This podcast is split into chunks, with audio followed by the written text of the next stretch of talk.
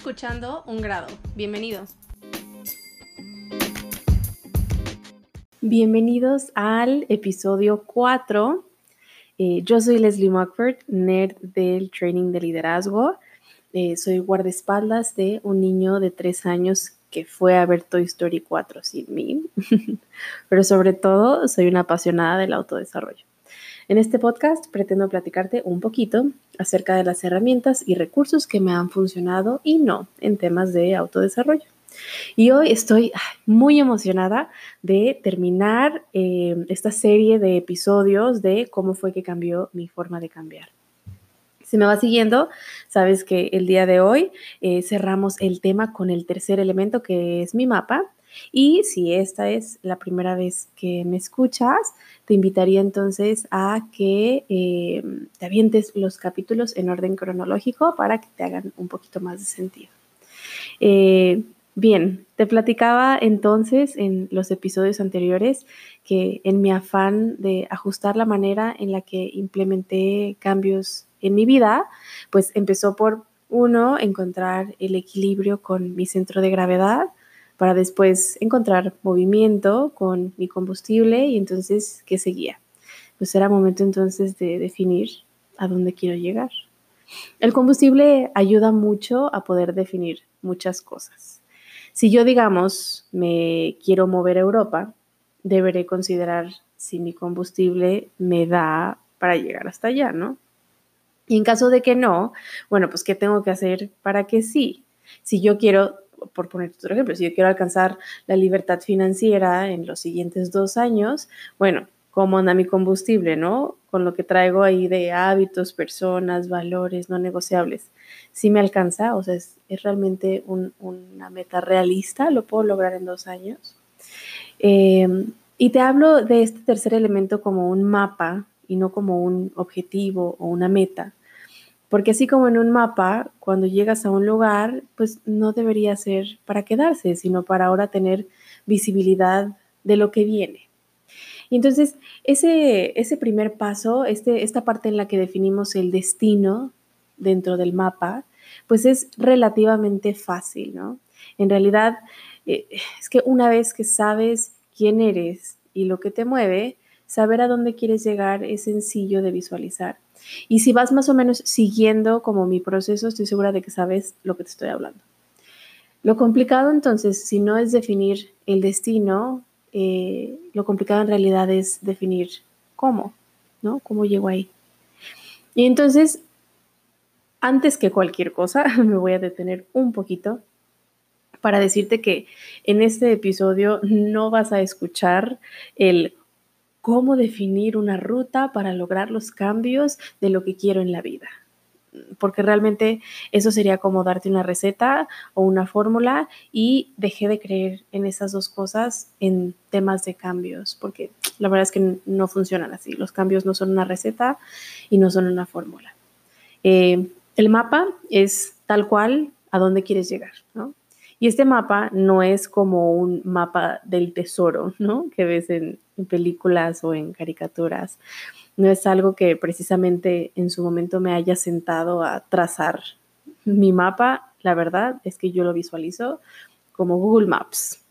Y bien, te estarás preguntando, ¿a qué te refieres, Leslie? sí, decidí hacer mi comparativa del mapa con, con una app eh, no sé si es mi naturaleza millennial, pero es que tiene tanto sentido y ahora me vas a entender por qué. Lo veo así sobre todo en dos escenarios. El primero, escenario en donde solo busco orientación. En qué calle estoy, eh, qué tengo a mi derecha, qué tengo a mi izquierda. Bien, pues abro el mapa, ¿no? El mapa me va a decir tal cual eso.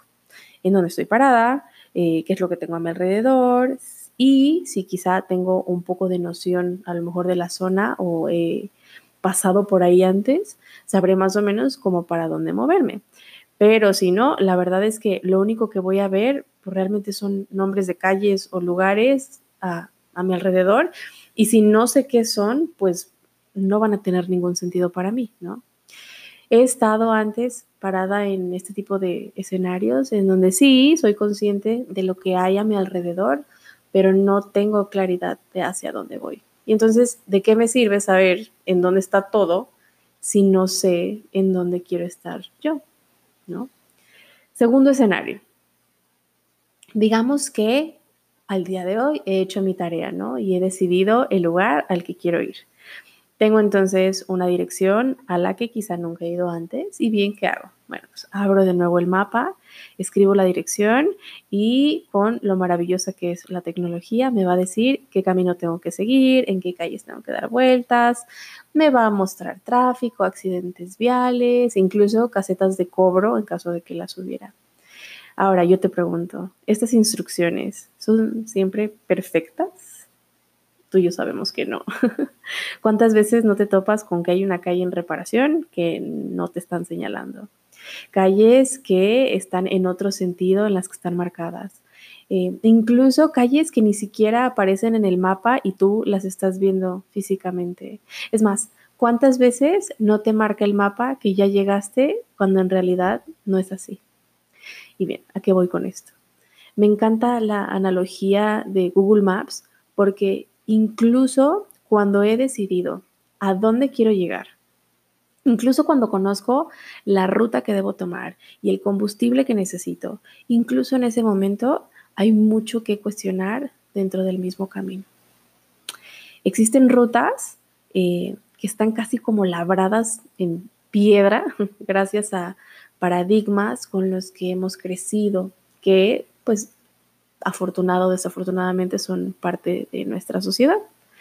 Por darte un ejemplo, si yo quiero, digamos, que mi destino final sea ser, no sé, una ejecutiva picuda de una empresa transnacional, ¿no?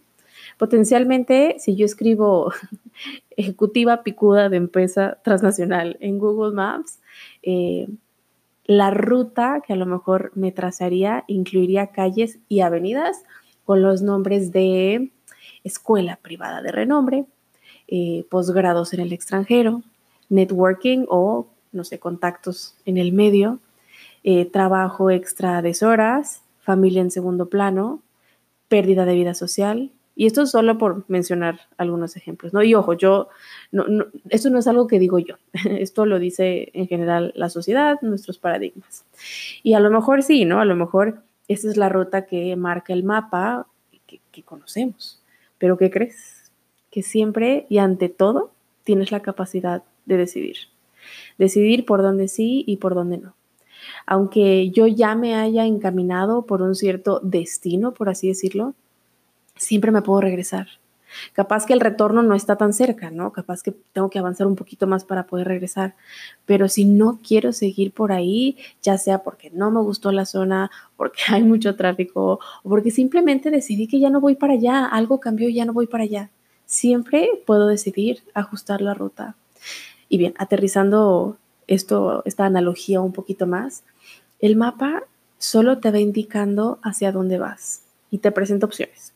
Finalmente, eres tú quien decide si va a la derecha o a la izquierda. El mapa no es más que el resultado de tus decisiones, una tras otra.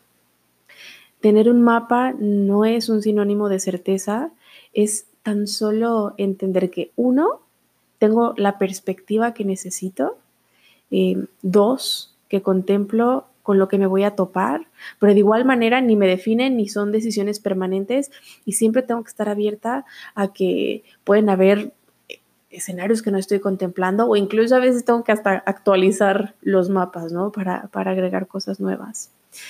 Y tercero, eh, y lo más importante, es que el camino y la ruta siempre se deberían de disfrutar igual o más que el destino.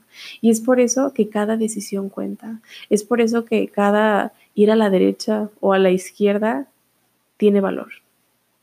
Entonces, eh, recapitulando un poquito, fue en este ejercicio de encontrar pues mi punto de gravedad gracias al autoconocimiento, este ejercicio de entender cuál es mi combustible, o sea, qué es esto que me mantiene en movimiento y lo que me hace despertar y hacer más cada día.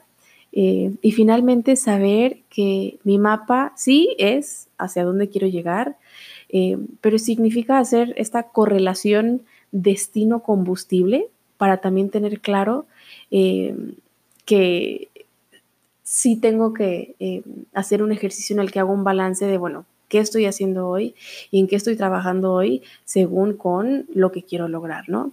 Pero sobre todo, tener claro que todas las rutas son cuestionables y que el camino que yo tomo no es sino el producto de una decisión detrás de otra y que siempre, siempre tengo la posibilidad de cuestionar y ajustar. Fue entonces que cambió la forma en la que decidí hacer cambios en mi vida. Eh, y no, no tengo la verdad absoluta, eh, no vengo a hablarte desde un lugar de perfección, ni vengo a decirte que lo tengo ya todo resuelto.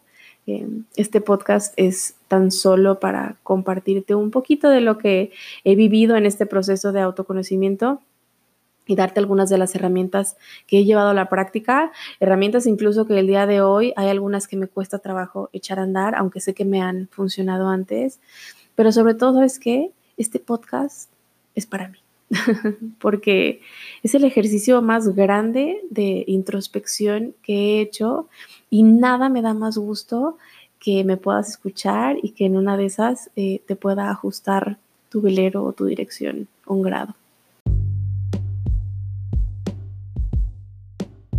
Como siempre, cierro este capítulo profundamente agradecida por tenerte hoy aquí escuchándome.